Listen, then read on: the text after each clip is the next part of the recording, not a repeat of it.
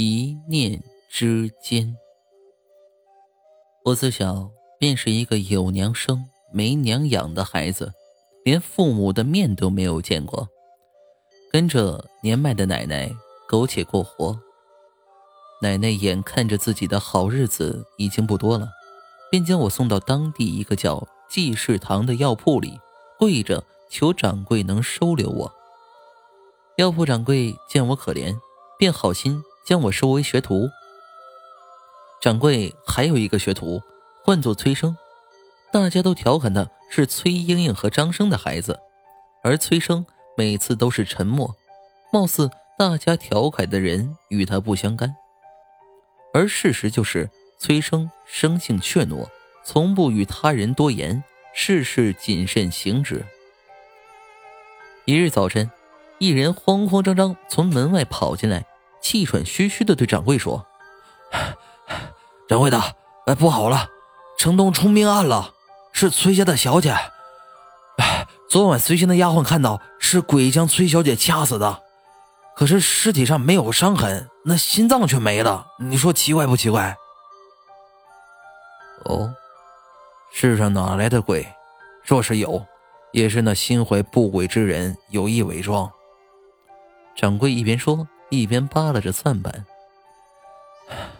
那尸体没有伤痕，又没中毒，你怎么说？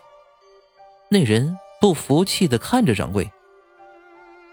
掌柜没有吭声。瞪了那人一眼，那人悻悻然走开了。师傅，我去城东外采些草药回来。崔生说完，不等掌柜应声，就背着药筐离开了。不出事儿也不去东城，没看出来这小子还爱凑热闹。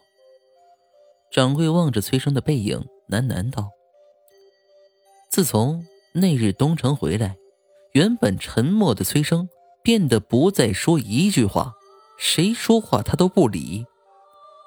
掌柜见他失礼，便将他痛斥一顿。他用狠厉的眼神望着掌柜，掌柜不禁打了个寒噤，不再与他言语。崔生本来也就是个可有可无的人，现在更是没人理他了。忽的一日，崔生抓住我的手。小四，这不是你该待的地方，离开可好？我反唇相讥。那你为何还要留在这里？他摇头离开。直到有一天，掌柜家中有丧事来不了，而又有人着急抓药，崔生一副漠然的表情，我只能硬着头皮上了。而就在那晚。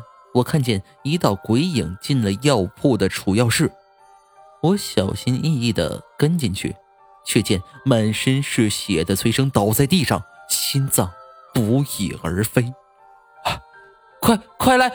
就在我刚想呼救时，一个青面獠牙的鬼走了进来。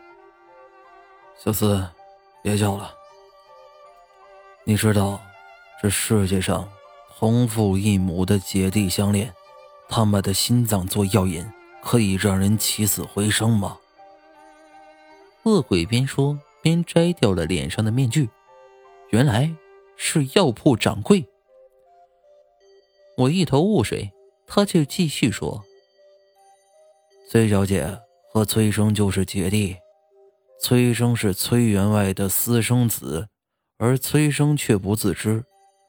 他之所以还留在这里。”就是想找我报仇。再者，我夫人病故，现在我必须要她重新活过来。唉，不管怎么说，她都必须死。我终于明白了，你这样杀害别人，成全自己，不觉得太残忍了吗？掌柜哈哈大笑。你愿意你奶奶死去吗？是啊，我不愿意，我只想奶奶永远陪着我。我已经帮你物色好人选了，怎么做，就看你的了。掌柜继续说道：“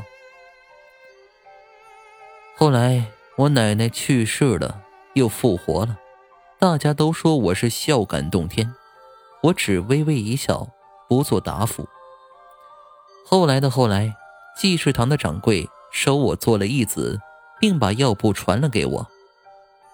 自那以后，我变成了妙手回春，能使人起死回生的神医。可世间又有几人得知？他们视为神医的人，会是杀人不眨眼的魔鬼，时常梦中被恶鬼索命。正所谓，一念成佛，一念成魔。